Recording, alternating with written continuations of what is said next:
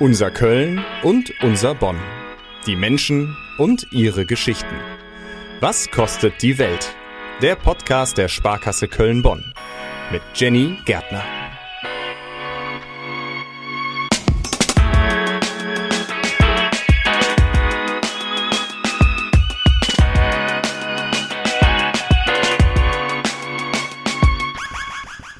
Verdienen in Deutschland pro Stunde im Schnitt 18 Prozent weniger Geld als Männer. Das ist der Gender Pay Gap. Das erklärt man sich so. Ja, viele Frauen arbeiten zu Hause einfach deutlich mehr als Männer. Das ist diese Care-Arbeit. Man kann sich ja nicht zweiteilen. Deswegen gibt es auch die Frauen eher in Teilzeitjobs, in schlechter bezahlten Berufen, seltener in Führungspositionen. Und anlässlich zum Weltfrauentag am 8. März wollen wir uns das in dieser Folge Was kostet die Welt von der Sparkasse Köln-Bonn genauer anschauen. Wir gucken auf die Unterschiede zwischen Mann und Frau. Leider gibt's die auch 2024 noch und sprechen mit einer Frau aus der Region. Man könnte sie wirklich als bunten Hund bezeichnen, weil sie einfach mega gut vernetzt ist in der Kölner Gründerinnen und Gründerszene. Also Fakt ist, ein Unternehmen zu gründen, das machen eigentlich immer noch deutlich mehr Männer als Frauen. Und deswegen sprechen wir natürlich mit einer Frau darüber, die genau das getan hat. Sie ist Gründerin mit Leib und Seele. Kanika Kaltenberg aus Köln. Zuckerzahn hat sie gegründet. Das ist eine Bonbonschmiede mit gebrandeten Süßigkeiten. Außerdem betreibt sie eine Eventagentur Hashtag Events. Kanika, erzähl doch mal so ein bisschen von deinem Leben als doppelter Geschäftsführerin. Los ging es ja schon vor Ewigkeiten, vor, ich glaube, über neun Jahren, und zwar mit Bonbons mit Logo drauf, oder? Genau, also ähm, genau genommen war es andersrum. Also wir hatten vorher unsere Eventagentur schon, haben dann bei der Höhle der Löwen damals ein Konzept vorgestellt, zuckersüße Events. Und da waren natürlich handgemachte Bonbons ein großer Teil von. Deswegen haben wir dann zusätzlich auch noch eine Bonbonmanufaktur gegründet. Kam das, weil ihr irgendwie dachtet, wir brauchen oft Bonbons oder ist jetzt nicht so naheliegend? Ja, tatsächlich. Also wir hatten uns damals spezialisiert auf ja, süße Events und natürlich Candy Bars waren auch die einzigen Anbieter in Deutschland, die das überhaupt angeboten haben. Und als es dann immer mehr wurde, haben wir schon gesehen, dass wir so einen eigenen USP brauchen und dementsprechend auf handgemachte Bonbons gesetzt, die halt dann auch mit Logos personalisiert werden. Ich könnte mir vorstellen, das perfekte Hochzeitsgeschenk wahrscheinlich auch, oder? Wo du Richtig. auch Candy Bar gesagt hast, ja? genau, also wir haben auch, äh, also wir bieten auch Kurse an und dementsprechend äh, haben wir auch sehr, sehr viele Junggesellinnen und Junggesellen hier, die äh, die Bonbons für die Hochzeit hier in Zusammenarbeit selber herstellen. Was für Logos sind denn da drauf? Also kann man da dann auch, äh, weiß ich nicht, Namen? Also wir haben zum Beispiel ein super tolles Logo mal gemacht von der Sparkasse. Nein, ist ja witzig, echt? Ja, natürlich, ja. Wo gab's die? Lagen die dann in der Kantine oder? Wir haben die, glaube ich, gemacht, weil die Mitarbeiterfest hier gemacht haben. Also die haben die tatsächlich auch mit selber gestaltet, dann wahrscheinlich an Kollegen verteilt. Man kann Sparkasse-Bonbons dann quasi mit nach Hause nehmen und zu Hause essen, an die Familie verschenken. Äh, sehr witzige Sache. Genau. Du sagst immer wir. Du machst das Ganze mit einem Partner zusammen, oder? Genau, der Stefan, mein Geschäftspartner, den äh, habe ich vor vielen, vielen Jahren kennengelernt und äh, wir haben uns gesehen und direkt gesagt, wir machen uns zusammen selbstständig. Was habt ihr denn beide vorher gemacht? Äh, wir kommen beide aus der Veranstaltungsbranche, also das war auf jeden Fall klar, dass es das bleibt ja, wir haben uns natürlich über die Jahre dann auch sehr weiterentwickelt und jetzt auch noch eine weitere Firma gegründet, die halt immer noch mit Events zu tun hat, aber zusätzlich auch Fulfillment macht für ganz viele Online-Shops. Und äh, ja, wir sind, glaube ich, ein gutes Team. Das ist auf jeden Fall äh, sehr gut, auch für unsere heutige Podcast-Folge, denn du kannst ja quasi dann auch immer überlegen, hey, wie reden die Leute mit Stefan, wie reden die Leute mit mir? Es ist gerade Weltfrauentag am mhm. 8. März und deswegen möchte ich gerne über deine Erfahrungen sprechen. Wie ist das? Würdest du sagen, du kommst gut zurecht in dieser Männerdomäne? Ich würde sagen ja, weil ich aber auch einen guten Partner an meiner Seite habe bei uns ist das tatsächlich ein bisschen so, dass Stefan derjenige ist, der ja weniger Aufmerksamkeit bekommt, weil ich tatsächlich ja oft eingeladen werde zu Frauen-Business-Sachen und äh, Für Männer gibt's das ja gar nicht. Die, die haben ja quasi das Allgemeine.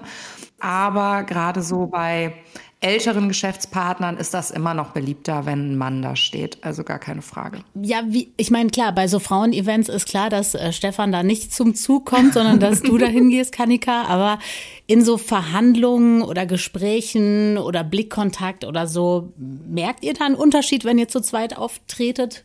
Ja, ich würde schon sagen. Also wir haben uns natürlich mittlerweile auch eingespielt. Stefan ist tatsächlich einfach der, der besser verhandeln kann. Mhm.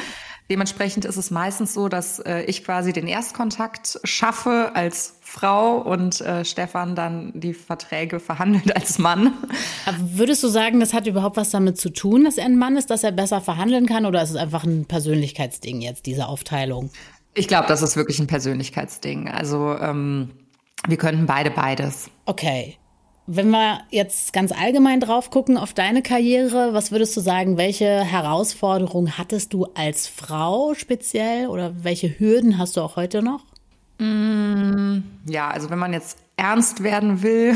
Sehr gerne. Lass uns ernst werden. Ja, ist das natürlich, dass ich äh, schon Erfahrungen mit Männern gemacht habe, die ich nicht gemacht hätte gerne. Also, dass man wirklich angefasst worden ist oder oh. dass einem gesagt worden ist, hier, ähm, keine Ahnung, wir nehmen euch ins Sortiment, aber komm mal näher.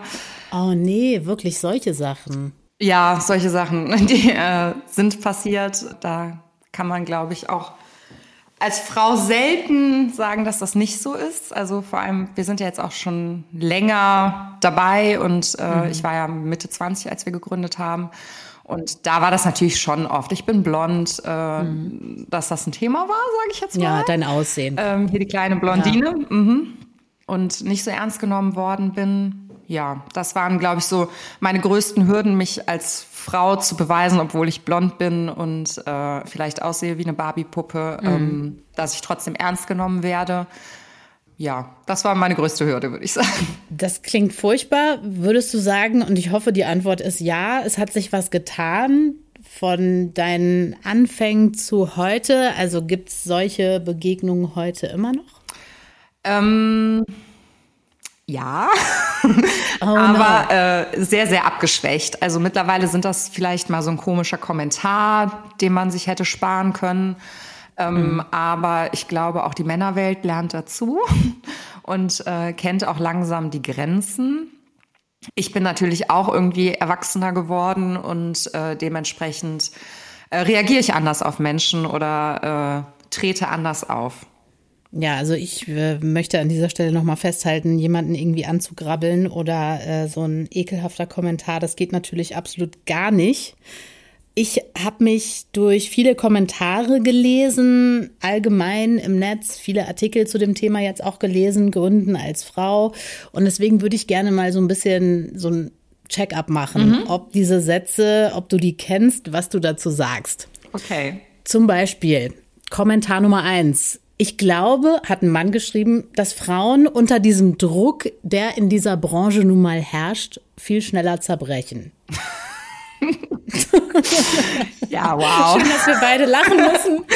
ja, keine Ahnung. Das äh, kommt halt voll auf den Typ an, egal ob männlich, weiblich. Äh, du ja. musst halt dafür gemacht sein. Also Quatsch, natürlich. Dann habe ich gelesen, also hat auch ein Mann geschrieben, in meiner Tätigkeit habe ich Frauen als weniger entscheidungsfreudig wahrgenommen als Männer. Hm. Vielleicht denken wir ein bisschen mehr nach und brauchen vielleicht länger für eine Entscheidung und dafür ist sie dann aber sinnvoll. Okay, also da würdest du sagen, könnte man sogar zustimmen, aber du siehst es gar nicht unbedingt als jetzt was Negatives. Ich kann jetzt ja nur von mir sprechen, aber also ich bin nicht super entscheidungsfreudig, aber einfach weil ich den Case durchspiele und danach meine Meinung dazu sage. Mhm. Dann habe ich noch was gelesen zum Thema Erfolg und da hatte jemand die Theorie, dass es quasi auch an der Idee liegt. Also Frauen hätten quasi gute Ideen, aber vielleicht nicht unbedingt Ideen, die am Ende so viel Geld bringen. Also dass Männer schon bei der Idee irgendwie das Geld mehr im Blick haben und deswegen am Ende auch erfolgreicher sind. Ja, auch absoluter Quatsch natürlich. Ne? Also äh, nee, das sehe ich nicht so. Also äh, ich habe nicht gegründet, um äh, auf der Idee sitzen zu bleiben, sondern um damit Geld zu verdienen. Sehr gut. Du bist ja auch sehr, sehr gut vernetzt und ich könnte mir vorstellen, Vernetzung ist ja auch sehr wichtig, oder? Für den wirtschaftlichen Erfolg. Voll. Das ist wirklich das A und O, würde ich sagen, dass man immer wieder seine Firma darstellt, immer wieder ins Gespräch kommt und gerade bei uns, weil wir uns ja so viel verändern, sage ich jetzt mal. Also vor zwei Jahren hatten wir ja zum Beispiel noch gar kein Fulfillment Center. Müssen wir natürlich auch einfach darauf aufmerksam machen, dass wir neue äh, Geschäftszweige haben. Und das ist natürlich super einfach, wenn man ein großes Netzwerk hat, einfach jedem davon zu erzählen. Mhm. Ja, von daher, das ist super, super wichtig. Ist das als Frau schwieriger? Denn auch da gibt's ja so diesen klassischen Satz, Männer investieren in Männer. Uh. Also die Vernetzung meine ich. Ja, nee. Also das würde ich nicht sagen. Ähm Nee, mm -mm. also ich würde sagen, da sind Stefan und ich gleich aufgestellt und werden auch gleich ernst genommen. Ah, das finde ich äh, ist ja sehr, sehr gut. Vor allen Dingen, weil Vernetzung ja wirklich sau, sau wichtig ist und in Köln man ja auch eine sehr, sehr große Start-up- und Gründerszene finden kann, ne? Ja, richtig, das stimmt. Ist das was, weshalb ihr euch auch gedacht habt, wir bleiben hier in der Region? Also ich bin ja Kölnerin, von daher war für mich klar, dass ich in der Region bleibe und äh, auch nicht aus Köln rausgehe. Ja. Wir Kölner sind da ja so ein bisschen speziell, würde ich sagen.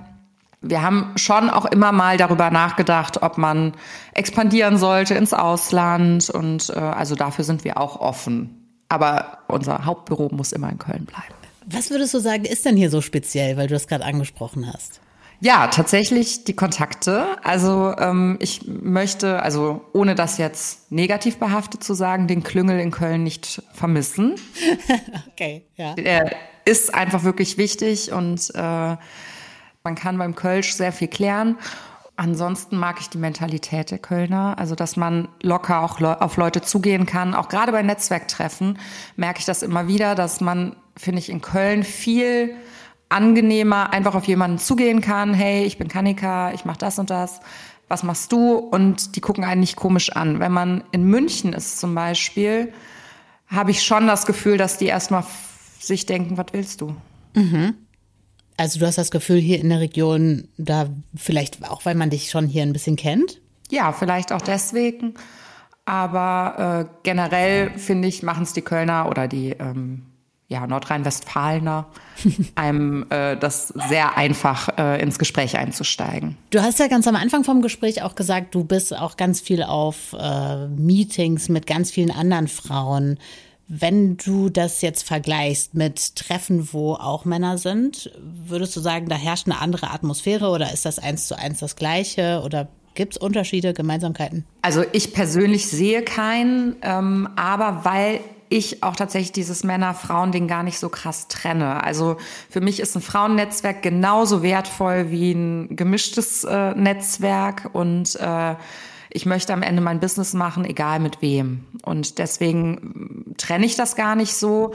Aber äh, bei reinen Frauenevents kommt man halt schneller ins Gespräch.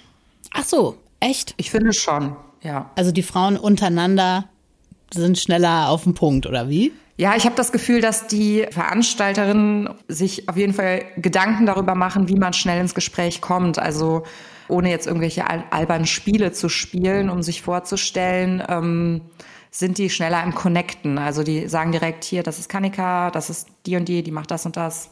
Vernetzt euch. Mhm. Das sehe ich schon, ähm, aber ähm, ich kann mich auch selber vorstellen. Also von daher geht das auch. das merkt man auf jeden Fall. Du bist nicht auf den Mund gefallen, das ist gut. Welche Tipps würdest du jetzt jungen Frauen geben, die sagen, ich würde mich gern selbstständig machen? Macht's, macht's wirklich einfach, macht's.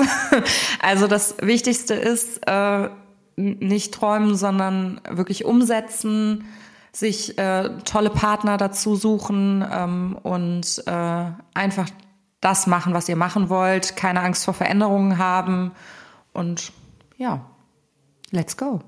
Das ist Kanika Kaltenberg aus Köln, Geschäftsfrau, Gründerin von Zuckerzahn und Hashtag Events. Wir haben uns die Unterschiede zwischen Mann und Frau in der Gründerszene angeschaut, pünktlich zum Weltfrauentag am 8. März.